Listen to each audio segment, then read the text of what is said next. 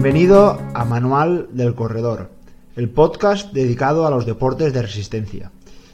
En esta ocasión, si me estás oyendo, te aconsejo que te cambies a la plataforma de YouTube, ya que en esta ocasión voy a hacer este, este, este podcast acompañado de imágenes gráficas para ilustrar todo lo que se va a encontrar, nos vamos a encontrar en esta preparación o en esta estrategia de carrera. Si has visto el, enunciado de este, de este capítulo de este podcast, eh, vamos a hacer una estrategia de carrera para la carrera Canfranc Canfranc, que es una de las pocas carreras que ha sobrevivido a, a todo ese calendario de, carreras que han prácticamente el más del 90-95% han caído y muy poquitas carreras han subsistido y la verdad que esta carrera Canfranc Canfranc es una de las carreras más reconocidas del, panorama nacional de, trail running y la verdad que ha, ha podido subsistir. Cuando inicié este podcast eh, tenía, tenía ganas de dedicarle un capítulo a alguna de las carreras o alguno de mis objetivos y explicaros eh, cómo me iba a preparar para un, objetivo como pudiera ser pues bueno una, un maratón, una media maratón o incluso un ultra trail de montaña. Eh, mm, seguramente y probablemente en todo lo que resta de 2020 personalmente no vaya a participar en ninguna de las carreras, más que nada porque ahí el calendario está muy reducido y tampoco la verdad que por el tema de, seguridad no me apetece personalmente participar en, ninguna carrera, pero bueno, eh, por supuesto que voy a aconsejar y voy a ayudar a todos mis corredores que se presenten a todas esas eh, líneas de salida para intentar hacerse con el recorrido. En esta ocasión, eh, varios de mis corredores se van a presentar a esta carrera, eh, la Canfranc Canfranc, que aparte de, como había dicho, que va a ser una de las pocas que va, que va a resistir ¿no? a ese calendario, esta carrera siempre ha sido nombrada como una de las carreras más duras del panorama nacional. Esta carrera está situada en plenos Pirineos, en la provincia de, Huesca y como puedes ver en, la imagen, tienes a elegir entre varias eh, distancias que la verdad más o menos dentro de lo, de lo, normal en este tipo de carreras puedes encontrar 100, 75, 45, 16 kilómetros o incluso una andada popular. Pero lo realmente espectacular de esta carrera es la gran cantidad de desnivel positivo acumulado. En esta estrategia, para, el corredor que voy a preparar eh, para, para el siguiente fin de semana, se va a enfrentar a la distancia de maratón, la distancia de 45 kilómetros, y esta distancia va a sumar la friolera de 4.000 metros de desnivel positivo acumulado. Para mí un maratón de montaña normalmente, para que sea un maratón, digamos, de, una exigencia a nivel de desnivel, eh, digamos, medio alto, ya podríamos estar entre los 2.500 o los 3.000. un maratón, llamémoslo corredor, con poco desnivel, estaría por debajo de los 2.000 y un maratón ya de exigencia dura con bastante desnivel superaría los 3.000 metros. Bueno, pues estamos ante una, hasta un, con un desnivel de 4.000 metros de desnivel positivo acumulado.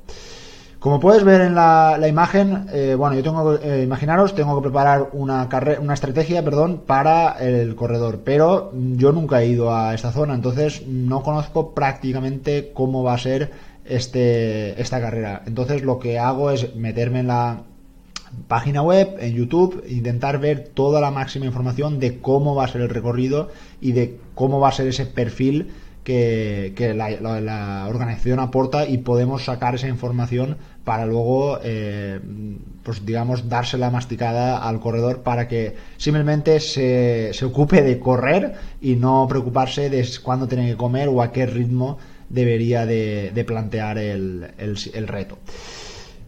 En esta ocasión, eh, como te decía, no conozco nada de esta zona y lo que hago es meterme en su web y ver ese vídeo eh, y, se puede ver claramente mm, dos partes muy diferenciadas. En la imagen ya se puede ver que en las partes altas de la, de la montaña eh, no suele haber prácticamente nada de vegetación y por las diferentes imágenes que se pueden ver a lo largo del, del recorrido terreno muy técnico, terreno muy montañoso, eh, la verdad que muy bonito, eso también hay que decirlo.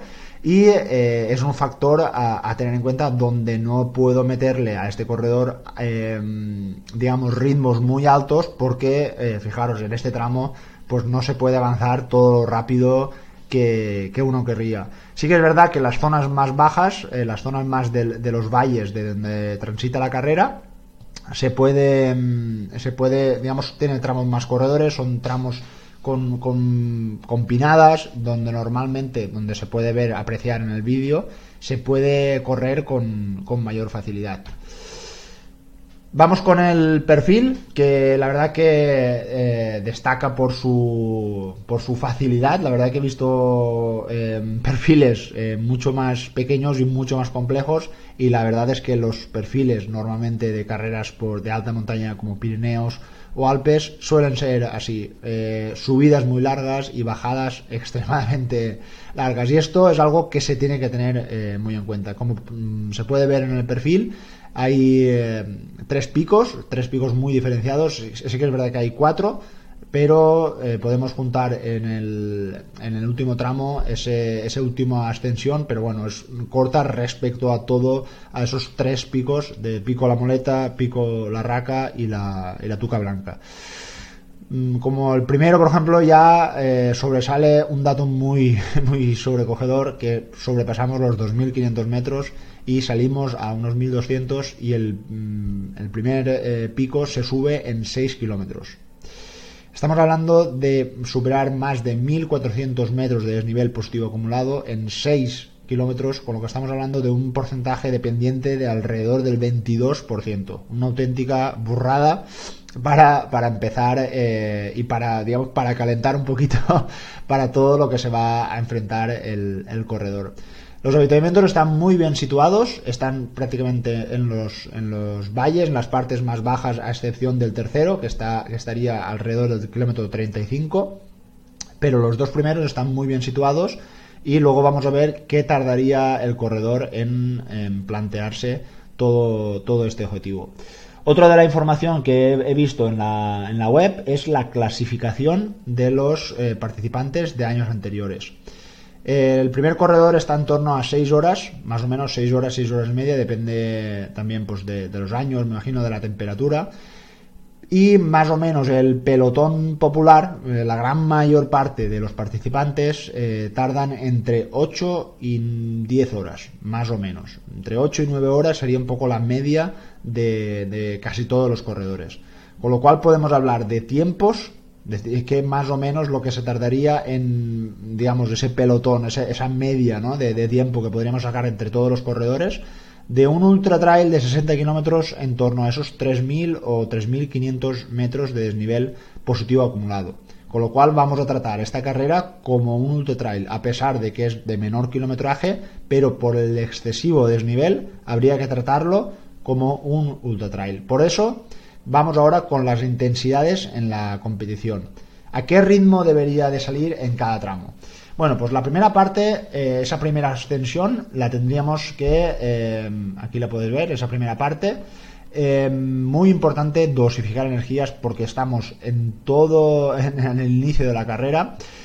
Esta, esta pequeña bajada que tenemos al inicio, por lo que he visto en el, en el libro de ruta, que lo tengo que decir, la verdad que excelente información de la, de la web que aporta toda, todos los detalles y todos los tramos más técnicos que te puedes encontrar. Em, Aquí un tramo de carretera que se puede correr fácilmente para coger esas posiciones, pero a partir de prácticamente el kilómetro 0,6 o 0,7 hasta el kilómetro 6, una subida del 22%, como decía, 1400 positivos, con lo cual eh, recomendaría eh, una intensidad de una zona 1 muy estable a caminar, si estás acostumbrado a utilizar esos bastones, sería un buen momento, ya que es una subida muy larga y, como te decía, queda mucha carrera. Olvidarse de tocar zonas más altas, de zonas de pulsaciones más altas. Eh, vamos, totalmente que puedas, si fueras con un compañero, eh, pudieras hablar durante todo el recorrido. Nada de mm, pulsaciones altas ni respiraciones eh, muy altas. El tramo de, bajada desde el pico de la moleta hasta el primer avituallamiento, que estará en torno al kilómetro 15, es una bajada también muy larga que mm, eh, tiene mucho desnivel negativo y aquí ya nos tenemos que tratar de, conservar tanto las pulsaciones porque con la bajada eh, seguramente van a, van a bajar esas pulsaciones y ya no se requerirá estar tan pendiente de esas pulsaciones. Aquí lo que vamos a tener que hacer es economizar a nivel muscular ya que la bajada va a ser muy larga. Será fácil eh, que en los primeros metros, si la senda es muy propicia, eh, ponerse a correr y tener ganas de correr porque te has pasado prácticamente un buen rato eh, caminando. Entonces, Cuidado con esto, cuidado con esta bajada, hay que tomársela con mucha precaución, mm, hacer pasos muy pequeños, no dar eh, zancadas muy grandes, zancadas muy altas, ya que esto podría provocar eh, pues mm, que tener eh, ese desgaste muscular alrededor de todo el recorrido de la carrera. Vamos con la segunda subida, no es una subida tan larga, no es una subida con tanto pendiente, pero tenemos que utilizar la misma dinámica de subir en zona 1, subir andando, aprovechar para comer, que luego ya hablaremos de la nutrición en este, en este tramo. Y la segunda bajada sí que va a tener algo más de pendiente que la, que la primera, pero la parte final de la bajada va a suavizar, incluso vamos a tener un pequeño repecho antes de llegar al segundo habituamiento.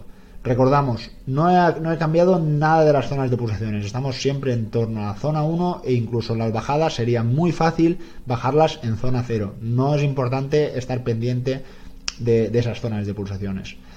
Tercera subida, misma dinámica, zona 1, mm, caminar. Eh, si el que pudiera correr en, este, en estos tramos, lo dudo, eh, son tramos con mucho pendiente y se debería de hacerla caminando tercera bajada hasta el tercer habituamiento que lo cogeríamos justo en medio de, la, bajada. Y sí que es sí que mm, si, este corredor lo hiciera bien en la última subida esa, esa subida mm, alrededor de un kilómetro un kilómetro y medio se podría hacer eh, un poco más rápida ya que la propia fatiga provocaría entrar en zona 2 con lo cual esa última parte incluso la última bajada si las piernas respondieran podríamos entrar en zona 2 para correr a todo lo que pudiéramos. E incluso si tuvieras piernas, que sería un poco complicado, la última bajada se puede hacer a pulsaciones mucho más altas, a una intensidad mucho más alta, para llegar al final de la, de la carrera. Bueno, vamos a analizar, como decía, esos porcentajes de, que se pueden vislumbrar en toda la, en toda la, competición. Y como puedes ver, mm, estamos hablando de mucho desnivel. Como te decía, 1356 me salen de, de desnivel entre el punto 1 y el punto 2, que sería entre la parte baja y la parte del pico de la moleta. 6 kilómetros, 22,6 por, de, porcentaje de, ¿no? dependiente. Y luego, como puedes ver, los tramos son totalmente, eh, vamos, eh, triangulares en el aspecto de que no hay nada llano, es todo subir o bajar, pero de manera muy descarada y de manera muy eh, agreste. Y aquí puedes tener toda esa información de la altura, el desnivel que te vas a, va a tener que, luchar, ¿no? Este corredor, como había, como había explicado. ¿Qué tiempo va a tardar en hacer este corredor? Bueno, pues eh, he creado esta, estrategia y podemos aportar tres tipos de estrategias em, que se podría encontrar el corredor a lo largo del, recorrido. Optimista, moderada y conservadora. En la estrategia más rápida, la estrategia más optimista, el corredor tardaría 8 horas y 24 minutos. En la segunda estrategia, una estrategia más moderada, 8 horas y 52 minutos. Es decir, intentar bajar de las 9 horas. Y la tercera, que sería más conservadora, estaríamos hablando de entre 9 horas y 9 horas 30 minutos. En este caso, 9 horas y 19 minutos. Como puedes ver, el primer tramo, el corredor tardaría, o sea, en la primera subida eh, estaría, em, la estrategia diría que tardaría alrededor de 2 horas en completar esos 6 kilómetros. Y diréis, ¡buah! Dos horas es mucho, pero es que estamos hablando de un 20% de desnivel positivo acumulado. Sería fácil que el corredor lo hiciera un pelín más rápido, porque eh, estamos al principio de la carrera, vamos con energía, pero si el corredor pasara en este tramo con una hora 30 o una hora 40, sí quedaría pie a pensar de que el corredor lo ha hecho demasiado deprisa y probablemente lo pague a lo largo del, recorrido. Entonces, no pasaría nada si hiciera hora 55 o hora 50. Bueno, pero todo lo que sea bajar de esos tiempos sería peligroso. Tendría que estar entre 2 horas y 2 horas 15 minutos. La, el tramo de la bajada eh, serían unos 7-8 kilómetros y en este caso tardaría una hora. Está claro que es una bajada, el ritmo sería un poco más alto y eh, las bajadas evidentemente siempre van a ser mucho más rápidas que las, que las subidas. Y aquí podéis ver un poco la distribución de las, lo que se tardaría en las diferentes subidas. La segunda subida una hora y media, la tercera subida una hora 12 minutos y así a lo largo de todos los, eh, de todos los tramos. Vamos con la parte más eh, interesante y la parte, pues para mí, más importante de la estrategia de carrera, que es la estrategia nutricional. Aquí puedes ver varios, eh, varios archivos eh, y vamos, voy a intentar explicártelo para, para que lo entiendas. fíjate sobre todo en la parte posterior, en esta vamos a intentar, voy a intentar explicarte cómo funcionaría una estrategia nutricional y lo que he hecho es coger los tiempos de la estrategia más lenta, de la estrategia conservadora. Es decir, en el primer tramo el corredor eh, tardaría en hacer esos primeros 6 kilómetros 2 horas y 12 minutos. Con lo cual, sabiendo eso y sabiendo que, el, que vamos a utilizar una estrategia de en torno a 600-700 mililitros de líquido por hora y en torno a 50-60 gramos de hidratos de carbono por hora, sabiendo esta, estas, estas, esta norma, por decirlo así, vamos a distribuir la alimentación a lo largo de todo el recorrido. Empezamos. Salimos desde la línea de meta y vamos hasta el pico de la moleta, como decía, los primeros 6 kilómetros. Durante este tramo, el corredor debería, debería de eh, tomar 600 mililitros de agua, eh, perdonad, que no, que no lo había dicho. El corredor antes de salir deberá en su mochila cargar 1200 mililitros de agua, que podría equivaler a una camelback mm, prácticamente llena o a dos bidones de agua y un bidón de isotónica. Estamos hablando de tres bidones y diréis, ¡buah! Eso es un montón. Ya, el problema es que entre mm, la salida y el primer avituallamiento o entre avituallamientos, el corredor puede tardar más de tres horas. Y estar más de tres horas con solo dos bidones de agua me parece una estrategia un poco arriesgada. Aún no sé el tiempo que va a hacer el fin de semana, pero solo que las temperaturas sean un poco altas, la deshidratación puede aparecer. Estamos, como habíais visto en las imágenes, las partes altas de la, montaña no tienen nada de vegetación y el sol va a caer, eh, si, está despejado evidentemente, va a caer a plomo y eso es algo que se tiene que tener muy en cuenta. Entonces, no lo veas como un exceso de peso. Es... Mm, tienes que intentar eh, llevar, cargar con ese, con ese material porque lo vas a, necesitar, ¿vale? Bueno, eh, retomamos lo que había dicho. Durante este tramo el corredor deberá de, ingerir 600 mililitros de agua y 400 mililitros de isotónico, prácticamente un litro de agua a lo largo de esas dos horas. Estamos hablando de 500 mililitros de agua durante esa hora. Incluso si viviera un poquito más, no pasaría absolutamente nada. A lo largo de este recorrido podemos tomar tres geles, uno en el cero, cuando llevamos 50 minutos, otro en la hora y media y otro en, cuando llevamos dos horas. Ponemos un paréntesis porque, ¿qué quiere decir un gel? No tiene por qué ser eh, precisamente un gel energético. Aquí en esta parte he puesto los ejemplos de que podrían ser un gel donde eh, el objetivo es tomar 30 gramos de hidratos de carbono. Yo lo llamo gel, pero podrías entenderlo como comida. Es decir, tienes que ingerir 30 gramos de hidratos de carbono en el tiempo que yo te pongo. Y te he puesto unas equivalencias aproximadas. Habrá algunas que lleguemos y algunas incluso que sobrepasemos esos 30 gramos de hidratos de carbono. Un gel energético, una barrita energética, una bolsa de gominolas deportivas que podríamos aportar entre 5 o 6 unidades, aportarían alrededor de 25 o 35 gramos de hidratos de carbono. 8 orejones o una fruta deshidratada que intentara aproximarse más o menos eh, un orejón mm, pesaría en torno a 6-8 gramos y aportaría unos 5 o 6 gramos de hidratos de carbono. Entonces sería interesante, eh, pues eh, si vas a optar por otro tipo de fruta, intentar tener en cuenta llegar a ese mínimo de gramos por hidratos de carbono.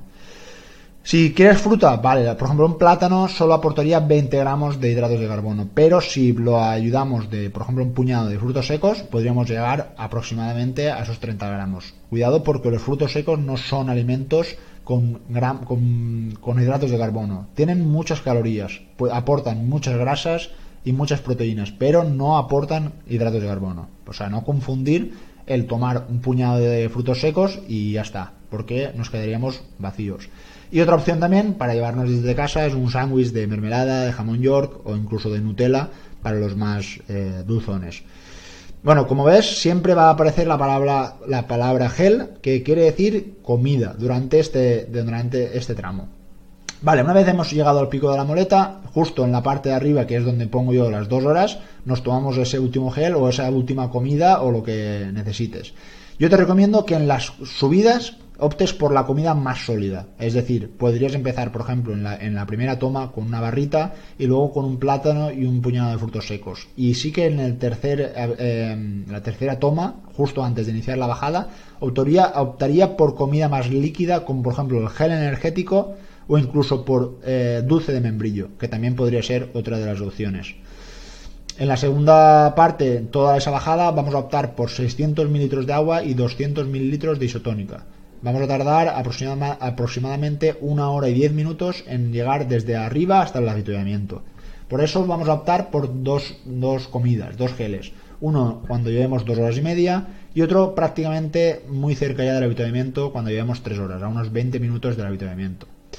Una vez lleguemos al avituallamiento, tenemos que comer, muy importante, y siempre vamos a intentar seguir la misma norma. Un vaso de agua y un vaso de isotónico mínimo. Si tienes algo más de sed, no hay ningún problema. Tampoco interesa beber mucho de golpe porque podrías, eh, digamos, eh, si la barriga está muy llena, pues digamos que podrías tener problemas digestivos, por lo cual yo te recomiendo que bebas durante todo el esfuerzo, pero poco. Por eso ese, esos eh, mil litros de agua, te los recomiendo que vayas repartiéndoles a pequeños tragos. Por eso en ese avituallamiento te recomendaría máximo 2-3 vasos de agua y un vaso o dos de isotónico.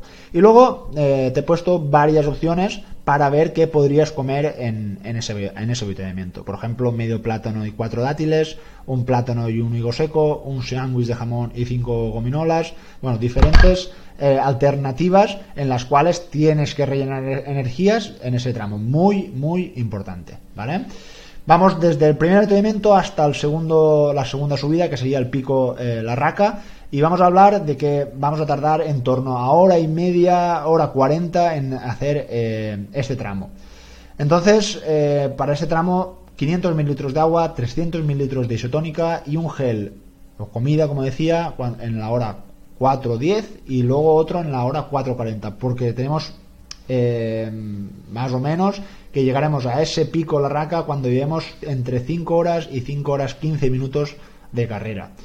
La bajada, una bajada mucho más corta que la, anterior, incluso con algún repecho, y podemos utilizar ese repecho para esa última comida, ya que como, como puedes ver, tienes eh, la, una toma en la hora 5-10, eh, es decir, al inicio de la, de la, de la bajada. Llegamos al avituallamiento alrededor de las 6 horas y la misma dinámica. Bebemos dos vasos de agua, un vaso de agua y un vaso de isotónico. Y algunos de los ejemplos de la comida de avituallamiento. Estamos en el kilómetro 28 ya.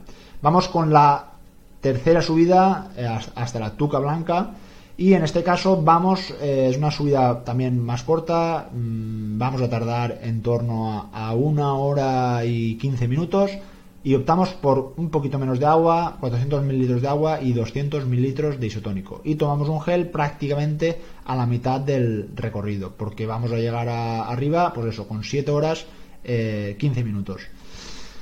Una vez eh, llegamos eh, arriba, tenemos un rápido descenso. En este caso no hace falta tomar nada porque en menos de un kilómetro y medio vamos a llegar al último habituamiento. Cuidado con esto.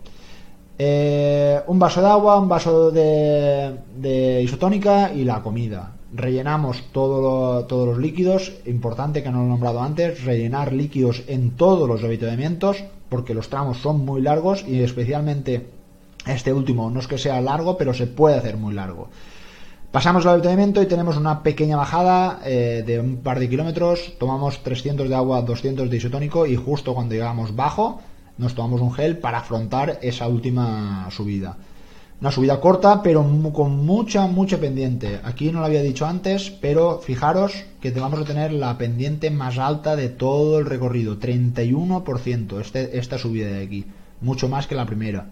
31% en un kilómetro 100. Vamos a subir 345 en un metro, en un kilómetro. La verdad que eh, está bien. Bueno, eh, subimos esa última subida y solo nos queda ya la última bajada. Vamos a guardarnos ese gel prácticamente para la mitad del recorrido y continuamos bebiendo, muy importante, no porque ya estemos cerca de la meta nos olvidemos de comer, porque aquí nos tenemos que llevar 400 mililitros de agua y 200 mililitros de isotónico. Puede que aquí el isotónico ya por la barriga ya no tengamos muchas ganas y sería una buena idea tomarlo para eh, eh, cambiarlo por agua. Por último, solo quedaría nombrar las pastillas de sales. Eh, vamos a utilizar la estrategia de tomar una pastilla de sal por cada hora y si os fijáis siempre van a estar reflejadas eh, las horas. Es decir, por ejemplo, aquí vamos a tardar dos horas, tomaríamos una a la primera hora y otra en la segunda hora. Aquí tomaríamos una en la tercera hora, tercera hora y así sucesivamente a lo largo de todo el recorrido. Si hubiera un ambiente caluroso o fueras una persona eh, con una tasa de sudoración muy alta, incluso podríamos aumentar la, dosis de, sales. En los avituallamientos también puedes optar por eh, utilizar, mm, por ejemplo, frutos secos salados para aportar esas sales. Eh, recordar también que el isotónico puede aportarte ese sodio, esas sales necesarias para tener una correcta un, correcto proceso de todas las sales que vas a necesitar, todo ese sodio para las contracciones eh, musculares. Bueno, pues eh, espero que lo hayas entendido todo perfectamente. Como ves, es una carrera, no es difícil de, explicar, pero sí que es difícil de hacer por esa tecnicidad del, desnivel. Y nada, desearle mucha suerte a este corredor y a todos los que participéis. Y espero que este ejemplo eh, te pueda servir para futuras competiciones o incluso ya puedes empezar a practicarlo en tus entrenamientos. Nada más, un saludo y nos vemos la próxima semana.